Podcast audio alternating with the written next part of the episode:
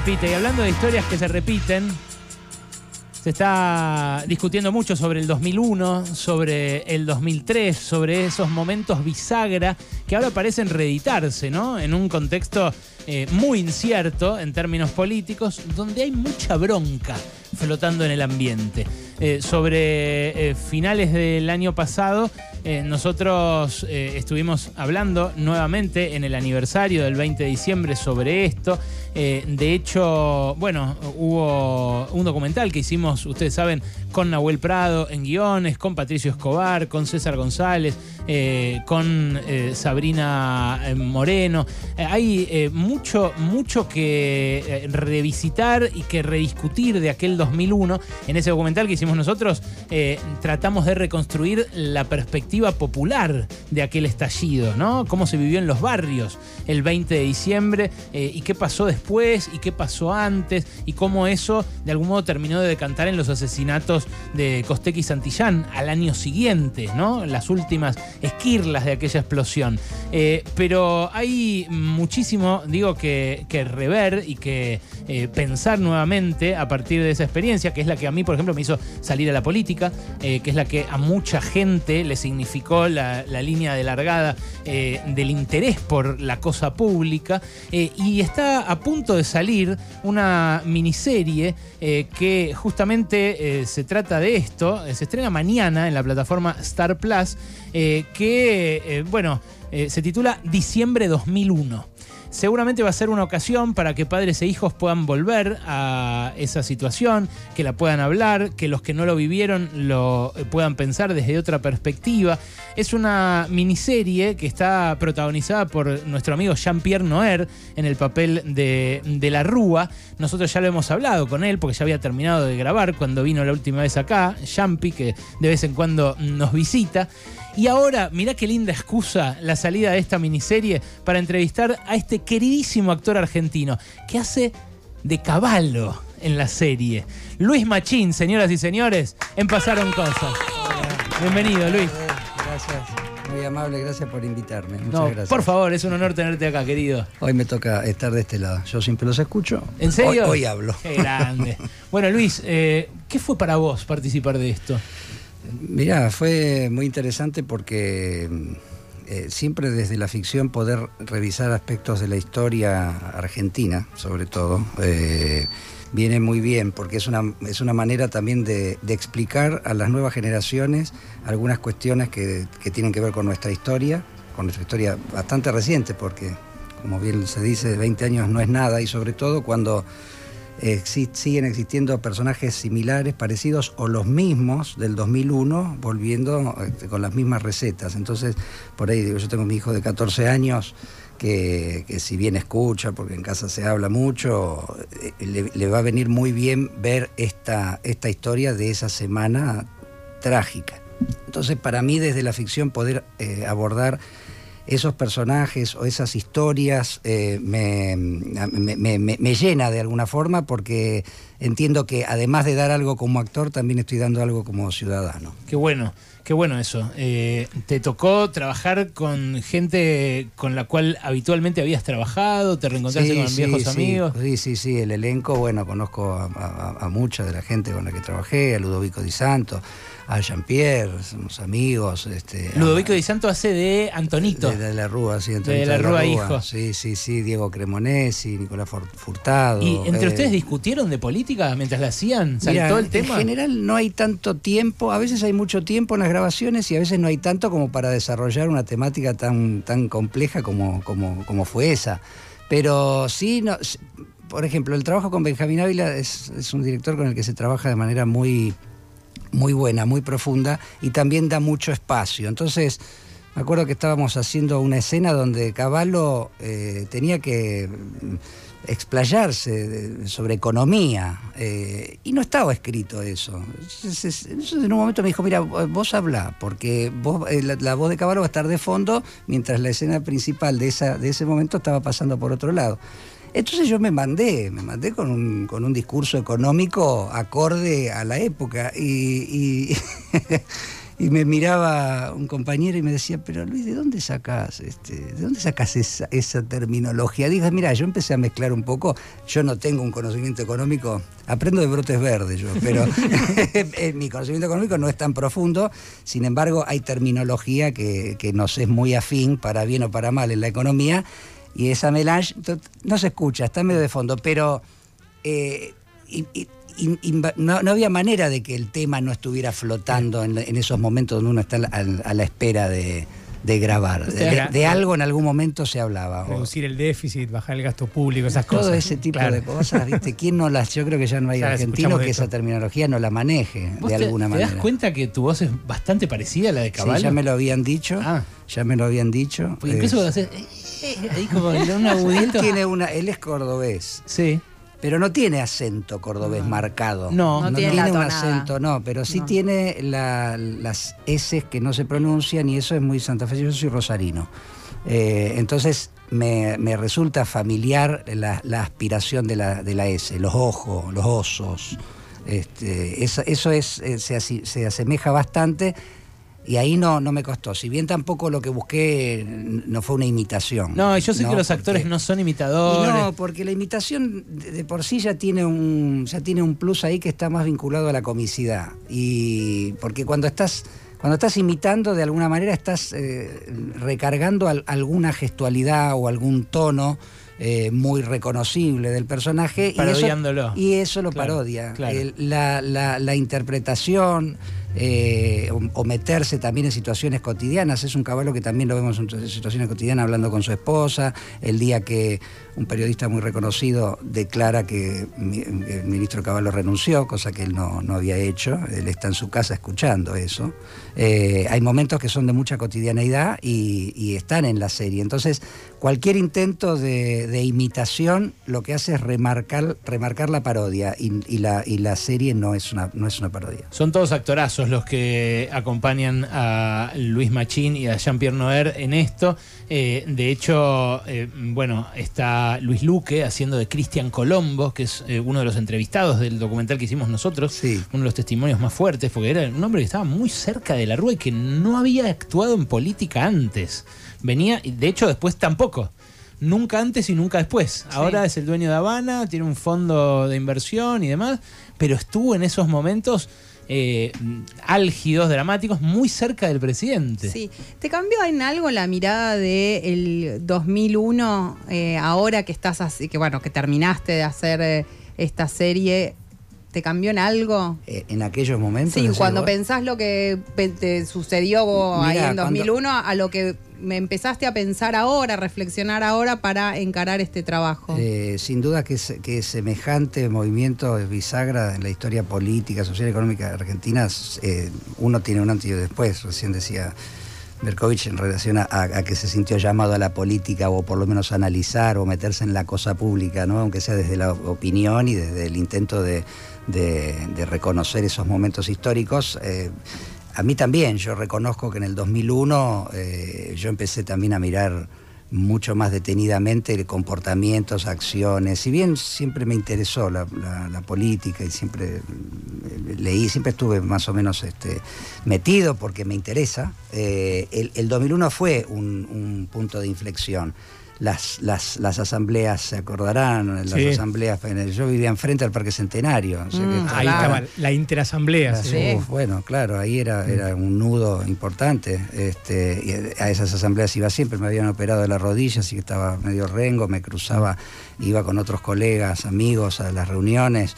Y sin duda que después eso a veces te sirve para interpretar y a veces no, no necesariamente a veces hay, como una idea un poco distorsionada de que eh, el, actor tiene que vivir determinadas cosas para interpretarlas. No había manera de no vivirlas. La del 2001 la, pasamos, la pasamos todo y no había manera de, salir bien parado de eso. Más bien por lo que fue. Nos pasó por arriba. Nos pasó por arriba. Eh, eh, en algo te modificó. Sin duda, algo de eso debe estar en la serie. Uno no puede determinar exactamente cuáles de esas cosas, pero sí una mirada más profunda en relación a, los movimientos este, políticos y a las opiniones personales de los políticos para ver hacia dónde vamos.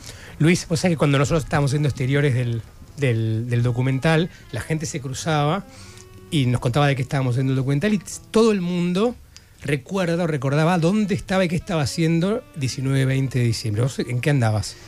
Mira, yo estaba ensayando, estaba ensayando una, una obra que después se estrenó con, con muchas dificultades, eh, pero estaba, estaba viviendo, estaba viviendo, estaba, est- estaba con la cabeza puesta en eso. Yo estaba grabando una serie muy importante cuando empezaron a decir hay que sacar la plata de los bancos.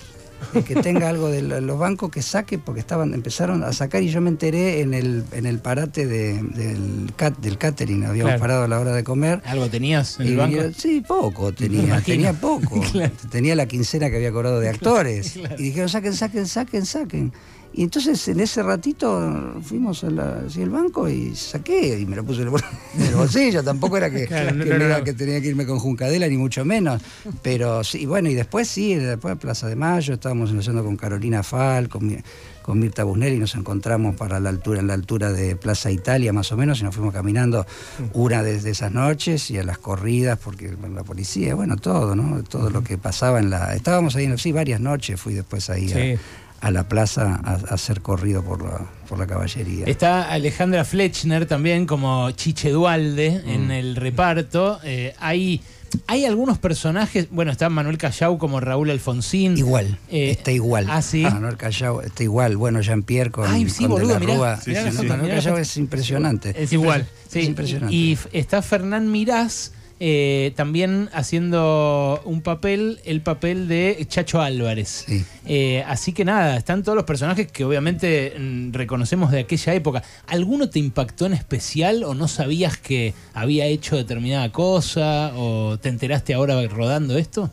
De, que haya sucedido. Sí. eh, no, no, no. ¿Algo no. del guion que te sorprenda o, o algo, alguna óptica por ahí humana de alguno que no le Ah, conocías? eh, ahí a, a- a mí me resultó muy atractivo componer a caballo. Eh, siempre fue un- una persona que me llamó mucho la atención desde, desde su mirada. Si vos, este, es, es muy hipnótico lo que él hace. Eh, prácticamente no parpadea, lo observé bastante, lo había observado. Yo había hecho hace muchos años una serie que se llamaba Diálogos Fundamentales del Bicentenario, donde Roberto Carnaghi, Malena Solda y yo hacíamos este, eh, casi todos los personajes más relevantes de la historia argentina de los últimos 200 años, pasando por no sé, general Mosconi, Videla, Perón, y llegaba el último capítulo a Néstor Kirchner Lula en la cumbre de las Américas, Mirá. que yo hacía de Néstor Kirchner y este, hacía de Lula.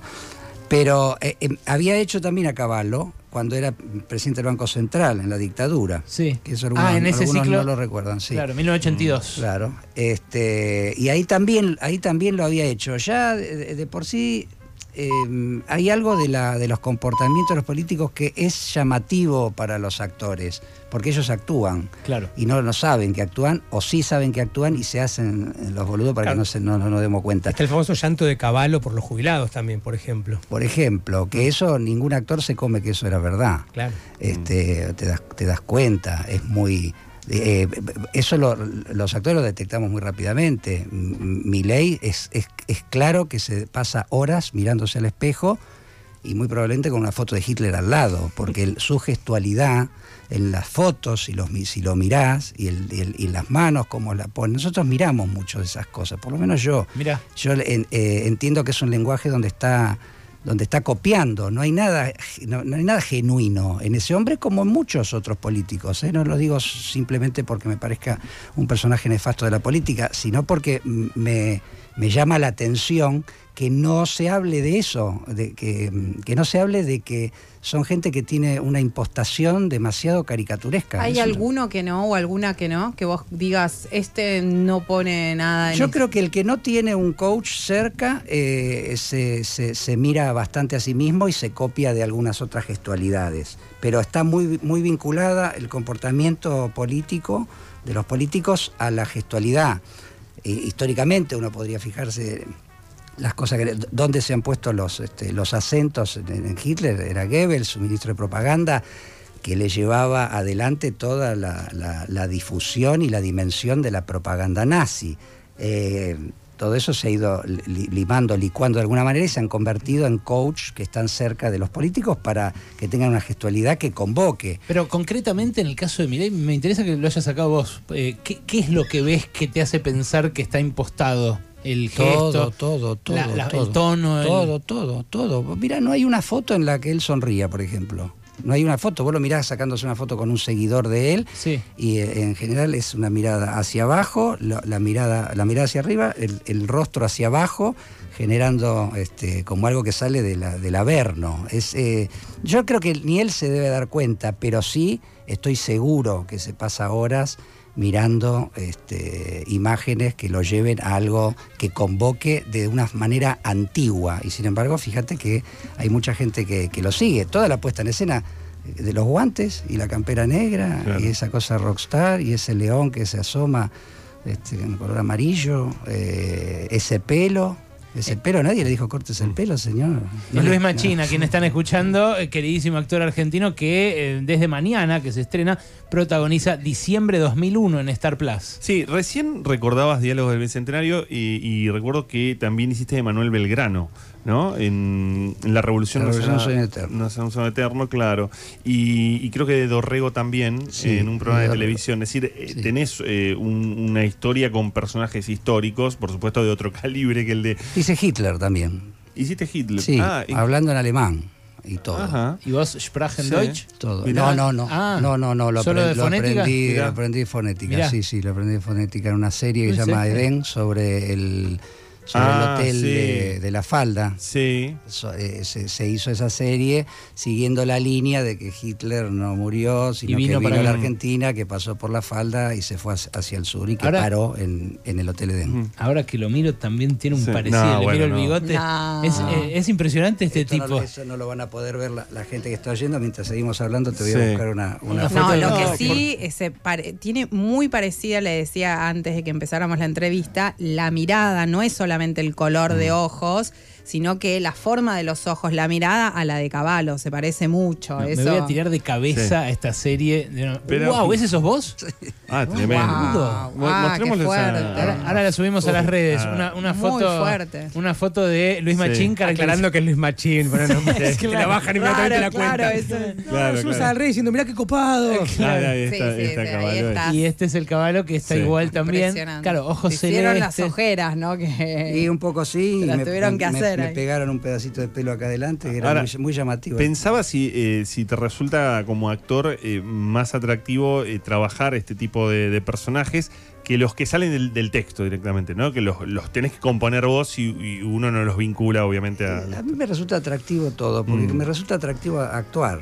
Entonces eh, soy bastante observador ya sin darme cuenta que lo soy. Eh, al- algunas cosas eh, yo me doy cuenta que las, las tengo muy incorporadas en, en- en relación a comportamientos, en relación a gestualidades. Eh, lo que sí es cierto que cuando haces un personaje que, que res- rebota tanto en la cabeza de- como, como puede ser este, en, en el caso de, de Caballo, que todavía hay mucha gente que Mm. tiene presente este, su tono de voz Claro. eh, y su fisonomía, tenés que, tenés que tratar de acercarte de alguna manera a algún rasgo característico. Algo, algo tenés que acercarte. No Claro. podía ser un caballo que no esté pelado. Claro. Eh, no podía ser, porque lo, por lo primero que entra la gente es por la fisonomía. Todos van a estar esperando que Baraglia sea parecido a Menem. Eh, y es algo lógico. Y es lógico que esperen que más o menos el que hace de la Rúa, el que hace de Caballo, tengan un parecido, por lo menos que sea calvo.